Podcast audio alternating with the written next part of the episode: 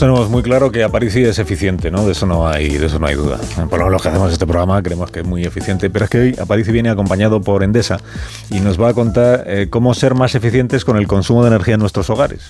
Ahorremos energía, Alberto, y vamos a lo que importa. Con, que como nos dice Endesa, cada cosa cuenta, ¿no? Así que cuenta, cuenta, cuenta. Bueno, pues si queremos gastar menos energía y ahorrar también en la factura, claro, lo primero es saber en qué nos gastamos el dinero. O sea que hay que mirar los números. Y ahí los números son muy claros. En España la calefacción se lleva el 50% del consumo de los hogares, seguida el aire acondicionado que se lleva casi un 20%. Así que si queremos ahorrar, cualquier bocado que le demos al gasto en climatización va a ser un gran bocado. Para empezar, yo creo que esto lo sabe todo el mundo, pero hay que decirlo, es importante tener una vivienda bien aislada. De nada sirve calentar o enfriar la casa si el calor se va a ir por los requicios de las ventanas. Esto cuesta un dinero, no siempre es fácil hacerlo, pero al final compensa, que todo el mundo lo sepa. Y ahora la, la parte gorda, la parte importante. ¿Qué tipo de calefacción instalamos cuando queremos instalar eso? Porque hay varias opciones. Hay calderas, eléctrica, bomba de calor. Bueno, pues aquí los números también están claros. Las más eficientes son las bombas de calor, que son estos aparatos que dan a la calle y que nos pueden dar calefacción en invierno y aire acondicionado en verano. Estos aparatos, explicado rápido, porque como soy divulgador yo lo tengo que explicar, eh, lo que hacen es invertir el flujo normal de calor. O sea, en invierno sacan calor del aire frío que está en la calle y lo meten en la casa, y en verano sacan calor del aire fresco que está en la casa y lo sacan a la calle. Pero esto es lo contrario de lo esperable, ¿no? Lo normal es que el aire frío enfríe, no que el aire frío caliente. Por eso las bombas de calor consumen energía, necesitan electricidad para obligar, entre comillas, al aire frío a darnos el poquito calor que tiene, ¿no? Y lo bueno, lo que puede interesar a los oyentes, es que las bombas de calor usan muy bien esa energía que tú les das. Con el mismo gasto eléctrico producen más calor que un radiador y también son mejores que las calderas. Eh, las calderas, que son muy comunes, sobre todo en las regiones más frías, el gran problema que tienen es que hacen muchas cosas. Primero queman algo, luego con ese algo calientan agua y luego ese agua llega hasta nosotros y es la que nos calienta. Bueno, pues al ser varios pasos, en cada paso se pierde un poquito de calor que termina donde no debe y por eso son menos eficientes en este sentido. Las bombas de calor, en cambio, tienen muy claro para qué usan la energía. Es sacar calor del aire frío y llevarlo a otro sitio. Son, en definitiva, eficientes. Y este procedimiento, como es sacar calor del aire, se llama aerotermia. Es una palabra que se ha puesto de moda últimamente. Y está considerada la mejor alternativa para la climatización en un mundo en pleno cambio climático, que es este que nos ha tocado vivir. ¿Ves cómo eres muy eficiente, Alberto? Sí, se ha entendido que estupendo. es muy eficiente. Y además, de como nos, como Por nos fin. recuerda Endesa, para ser eficiente y ahorrar, todo cuenta.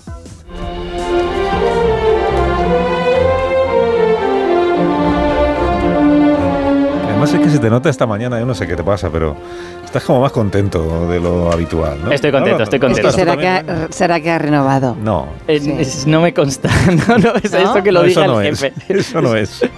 Bueno, Eso no es, pero porque aún no han llegado las fechas y entonces pues depende de cosas, pero... de cosas que seguro que van a pasar. Bueno, da igual. Bueno, con independencia de esta cuestión, que no sé si hay que hablarla ahora, confirmo que estoy contento porque, bueno, no sé si habéis fijado en una novedad que hay en el- los papelitos estos en el guion. El gramaje. Eh, Han cambiado el gramaje. El gramaje del no papel. es. Sí. ¿No? No, lo que hemos cambiado es, es el título de la sección. Como que no quiere la cosa, lo hemos, lo hemos puesto ahí. Ah, ah, mira, lee, lee. Aparici. Aparici te lo, Aparici te te lo lo- dici. No Aparici en órbita. Ah, no es aparición Ah, órbita, bueno, hoy ya, es Aparici te lo dice. Os empeñabais en poner en el guion el nombre que ya no era. Aparici te lo dice desde hace mucho tiempo. O sea, Como, pero si eso no ha cambiado de forma oficial, no sé. Pero bueno, cambiarlo hoy a, a París y te lo dice oficialmente no es casual porque hoy vuelve el origen y la razón de ser de este título, El que consultorio. es nuestro consultorio, bravo. Aparici te lo dice. La mejor careta de la historia. Es uno de esos títulos que se lo das al jefe de turno y te manda a hacer puñetas. Sí, pero bien. Está en llamarlo a París y te lo dice. lo que estás diciendo, hombre, por Dios. Eso Bueno. nunca podrá funcionar. Pues ahí lo tienes. Pues ahí lo tienes. Abrimos la temporada de primavera, abrimos Venga. el consultorio y lo tenemos abierto hasta final de curso. Así que si la gente tiene preguntas, que nos las mande. Vale. Vale, el teléfono, que no- Ah, sí. es el mismo que teníamos, ¿no? Es el mismo de siempre, efectivamente, el, el mismo que usa Santi para su reto. Consultas al 609 83 10 34 Muy bien dicho el número, la verdad. con gracias con asunto a París y te lo dice o lo que les parezca. Y dentro de la consulta de esta semana, que si no gastamos mucho ¿Tenéis? tiempo. Vamos. Qué eficiente. Este es un mensaje para el consultorio París y te lo dice. Hola París, me llamo Luna. Hola. Quería preguntarte una duda que me surgió el otro día hablando con mi padre. ¿Por qué nos reímos cuando nos hacen cosquillas? Ay, qué buena. Ojo. Esta se llama Qué Luna. buena, ¿eh? qué sintético, qué, qué fácil es hacer la pregunta y, y bueno, qué, qué difícil va a ser contestarla, ya lo veréis. Bueno, antes, antes que nada, querida Luna, así por resumir, eh, tengo que decir que no todos somos epi cosquillas, en- o sea, no- a no todo el mundo le gusta que No, le hacen no, cosquillas, ¿no? Es verdad que, las, que, que no todas las cosquillas dan risa, pero es que ni siquiera todas esas risas son lo que parece. Así que vamos Ah, a... no son risas de que bien me lo estoy pasando. No, ne- na- bueno, vamos a verlo, vamos a verlo. Os explico el asunto de las cosquillas. Sí, pero vas a poner voz de Epi o de... No, de hecho no sabría, Ah. yo creo imitarle. Hace Pero Epi años. Cosquillas yo no le conozco así, como a Epi, ¿no? Sí, yo creo que en España se llamó de otra forma, ¿no? Eh, El Epi es... es- Epi que risa, puede ser, o algo por el est- sí, no Epi, sé. qué risa. Sí, esto es cosas de Barrio Sésamo. Para Luna, por ejemplo, no tiene ni idea de lo que estamos hablando. Ya, ya, claro, bueno, pero el papá de Luna sí. Sí, esto son cosas que yo veía cuando era pequeñín en, el- en la tele. Bueno, preámbulo a este asunto de las cosquillas, ¿vale? Es, importante tener claras las cosas. En realidad, la palabra cosquillas se refiere a dos cosas distintas. Y cuando lo explique, todo el mundo se va a dar cuenta de que es así.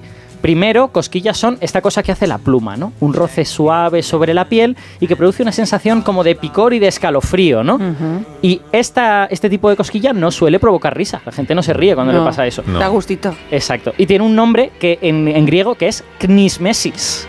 ¿Cómo dice? Knismesis. Ah. N- Nismesis, no- vale, se diría sin la C, pero hay una C delante, que significa lo que provoca picor.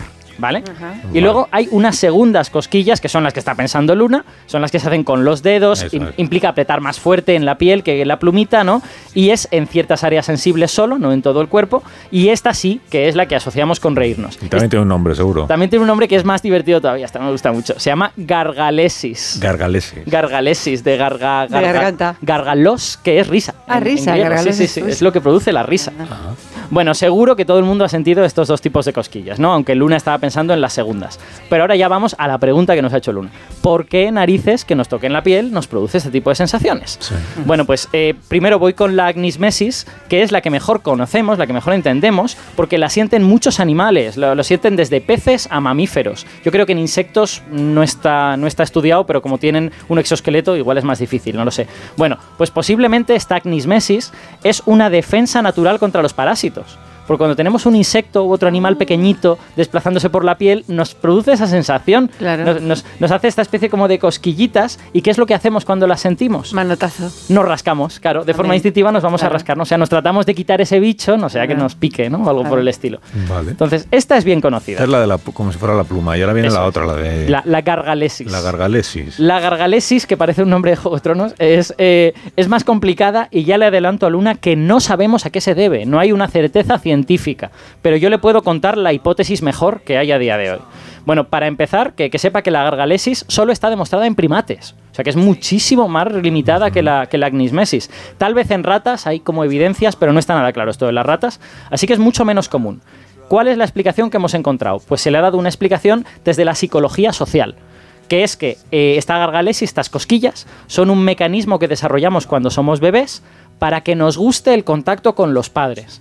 Porque los padres van a necesitar agarrar el bebé para hacer cosas, a veces en situaciones de peligro, en plan, me lo tengo que llevar porque hay un depredador, o le tengo que curar porque le duele algo y le tengo que sujetar, ¿no? Bueno, pues para que los bebés no se resistan a ese tipo de situaciones, se, se les crea esta sensación que les genera una especie de placer y de esta forma relacionan un, eh, desarrollan un vínculo con los padres que va a ser útil para la crianza del bebé, ¿no? Eh, entonces, las cosquillas tendrían en este caso, si esto es verdad, una especie de función social, no, no tanto biológica, no fisiológica, sino social.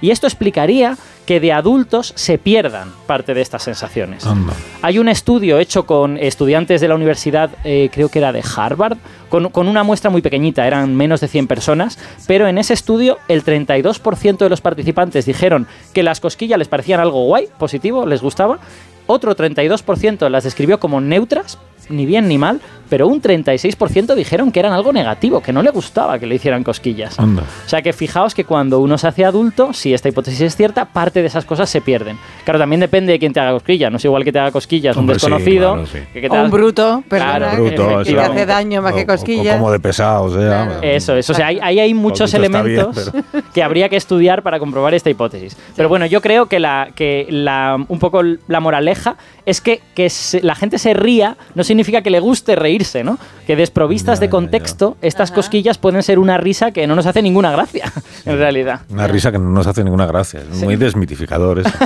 Sí, y entonces el pobre Epi, o sea, cuando el Epi este que hemos dicho que se llama aquí, Epi que risa. Epi que risa estaba en el Igual 32%. está pasándolo que- mal. eh, no, pues a lo mejor sí, no sé. O igual está en el 32% que lo pues, pasa bien. Pues qué bajón, ¿no? Nos acaba de...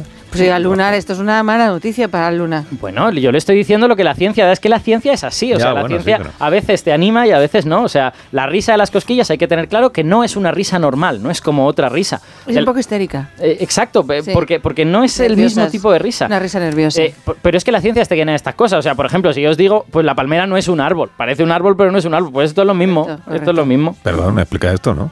¿Cómo? Eh, ¿Que eso no está claro? Que expliques lo de que la palmera no es un árbol. es un arbusto toda la vida. Bueno, pero... No es, un- no es necesariamente arbusto? un arbusto Tampoco. Pues ahora no sabemos más- lo que es una palmera. Bueno. Es más divertido Es una sección para aprender, no para de- demostrar lo poco que sabemos de todo. Mira, yo he creído que esta pregunta de Luna nos venía bien para hablar de cosas que no son lo que parecen. Entonces, mira, si queréis empezamos por las palmeras, ya que veo que no está, no sí, está me parece, me parece sí. interesante. La palmera no es un árbol. La palmera no es un árbol. ¿Qué es la palmera? Bueno, a ver, todo depende de cómo- si defines árbol como cosa que tiene un tronco, Tronco. y es alta, pues entonces sí es un árbol. Pero os voy a dar unos cuantos argumentos en contra. A ver. Seguro que los oyentes han fijado alguna vez si han podido ver un tronco de palmera por dentro porque le hayan hecho un agujero, una palmera que está herida o algo así.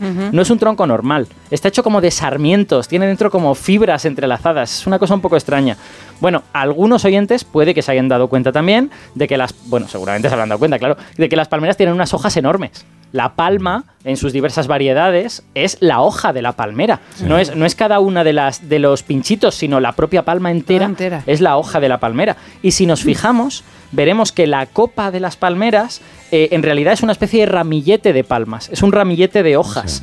Que solo están verdes en la parte de arriba y luego en, en el momento en que crece se secan esas hojas. Bueno, pues esto es porque las palmeras son hierbas gigantes.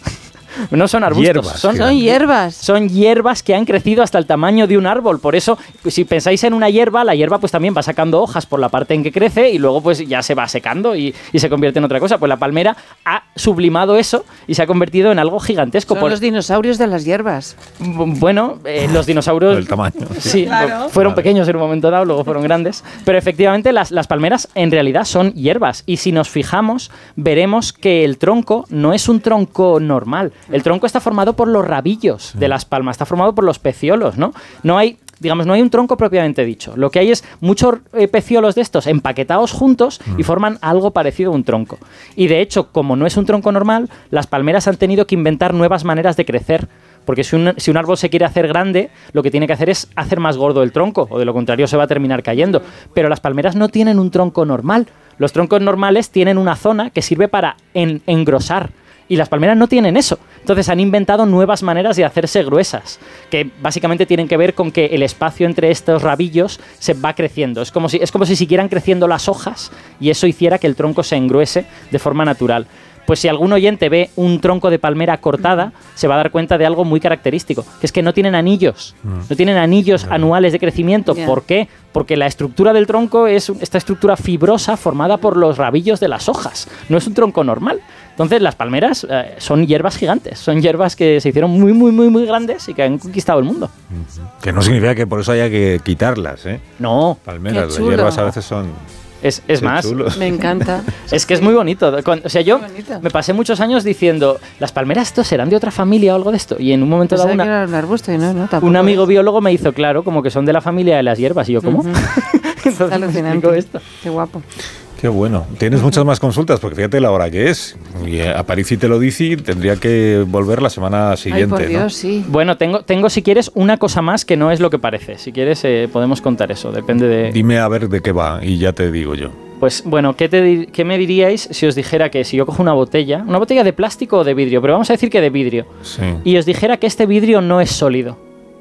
Pues líquido. ¿Cómo no es sólido? Si no es sólido, será líquido o. Pues, eh, pues Begoña, líquido es, efectivamente.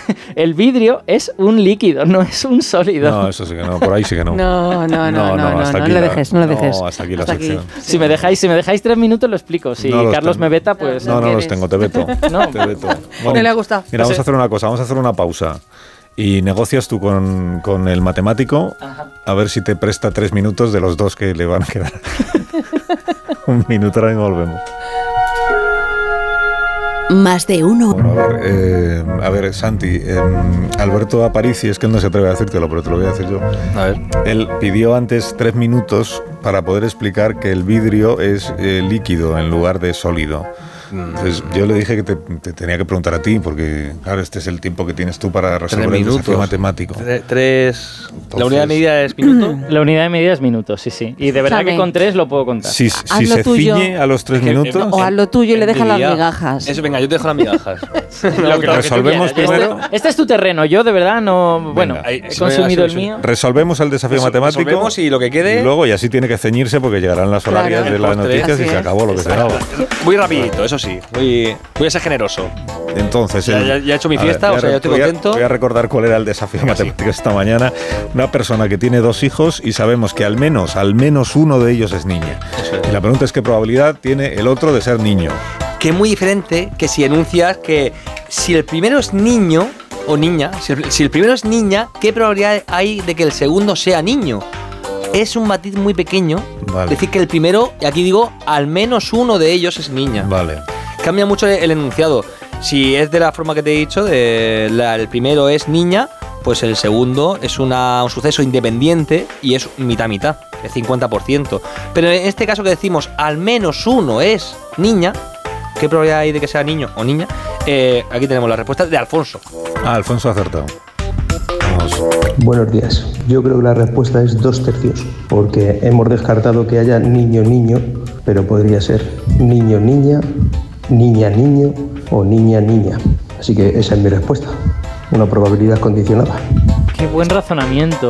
Probabilidad condicionada y es exactamente, el universo cambia, el universo se llama universo de sucesos, que eso en física suena muy bien, pero en, en probabilidad es lo que puede ocurrir, las los sucesos posibles. Y tenemos niño-niño, niña-niña, niño-niña, así en orden eh, conmutativo. Y aquí de repente quitamos lo de niño-niño, porque ya sabemos que al menos uno es niño. Y ya Claro. tenemos tres sucesos Claro. con equiprobabilidad, mismas probabilidades, y es dos, en al menos dos casos hay un niño. Niño, niña o niña, Dos niño. de tres son dos tercios. Dos de tres. Es muy interesante porque rompe la intuición y ya sabéis que voy a tener una hija, así que voy a celebrarlo y a dejarle a París el- lo- los restos. Qué bonita la probabilidad, Santi, de verdad. Yo Gracias. nunca he conseguido craquearla, ¿eh? Yo este, esto no sabía, no sabía la respuesta, francamente. Si es que eh, rompe la intuición. ¿Y qué resto le queda al final entonces? ¿Qué, qué resto le ha Os quedado? puedo, os puedo contar por qué ¿Vale? el- os puedo convencer de que el vidrio es un líquido. Vamos a ver, eh, quedan cinco minutos hasta las noticias. de Ay, las yo 12. quiero también hablar algo. Cinco minutos. Entonces Alberto se ha comprometido a utilizar tres minutos. ¿Puedo saludar? No, todavía no. Cuando acabe Alberto. Vale, pues a ver, el vidrio El vidrio. es un líquido, no es un sólido. Y es lo que pasa es que es un líquido ¿Qué estás diciendo? extremadamente viscoso. Simplemente es que es un líquido con una viscosidad tan alta que parece un sólido. O sea, es- está prácticamente congelado por su viscosidad, no congelado porque sea sólido, ¿no? De hecho, si pudiéramos ver la estructura interna de un vidrio, lo que veríamos es que hay como eh, eh, cadenas de átomos, grupitos, eh, y está todo como entrelazado, como enmarañado. Como la forma- palmera.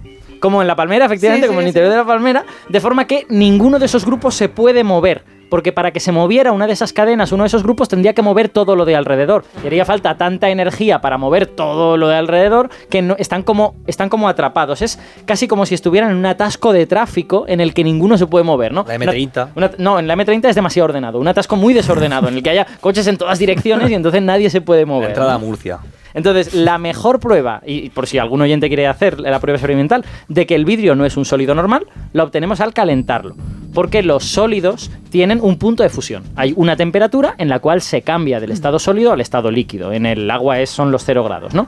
Pues el vidrio no funciona así. Si calentamos el vidrio, lo que ocurre es que vemos que se va volviendo chicloso de forma progresiva. O sea que el calor va permitiendo que este tráfico que estaba, que estaba ahí todo enmarañado fluya y lo que parecía un sólido se va volviendo líquido, porque el calor lo que está haciendo es no fundir el vidrio, sino hacerlo menos viscoso, disminuir la viscosidad hasta que resulta evidente su carácter líquido, ¿no? Bueno, como con vidrio esto es difícil de hacer porque hace falta tener un horno muy, muy caliente, le voy a decir a los oyentes que esto no pasa solo con el vidrio, es también una característica de la gran mayoría de los plásticos, porque los plásticos están formados por cadenas muy largas que también se quedan como enmarañadas entre sí, congeladas congeladas en una especie de estado sólido que no es un estado sólido. Se llama estado vítreo, de hecho, esta cosa. Es un, por, por el vidrio. Bueno. Es, un, es un estado que parece sólido, pero que en realidad es un líquido de alta viscosidad. Entonces, si los oyentes quieren coger una cosa de plástico, ponerla en, Meterla en lavavajillas. no, ponerla. Es- exacto, exacto, efectivamente. Si la ponen en una sartén o en alguna Sí, cosa que no les importe sí. que se estropee, Sí. verán que lo que va haciendo es volverse menos viscoso. No se vuelve líquido, No. se vuelve menos viscoso y se va haciendo chicloso. Lo que pasa con el plástico es que tiene un problema, que es que eh, eh, seguramente antes de hacerse líquido, líquido de verdad, lo que va a hacer es arder, porque hay oxígeno en la atmósfera. Esto si se hiciese sin atmósfera, pues lo podrían ver el proceso completo. Pero si algún oyente lo haga, cuidado porque se le va a poner a arder el plástico que ponga ahí dentro No hacerlo en casa. que lo haga con, con mucha tranquilidad, que no lo hagan niños, niños supervisados de- con padres. ¿Niñas? Niñas supervisados con sus padres también.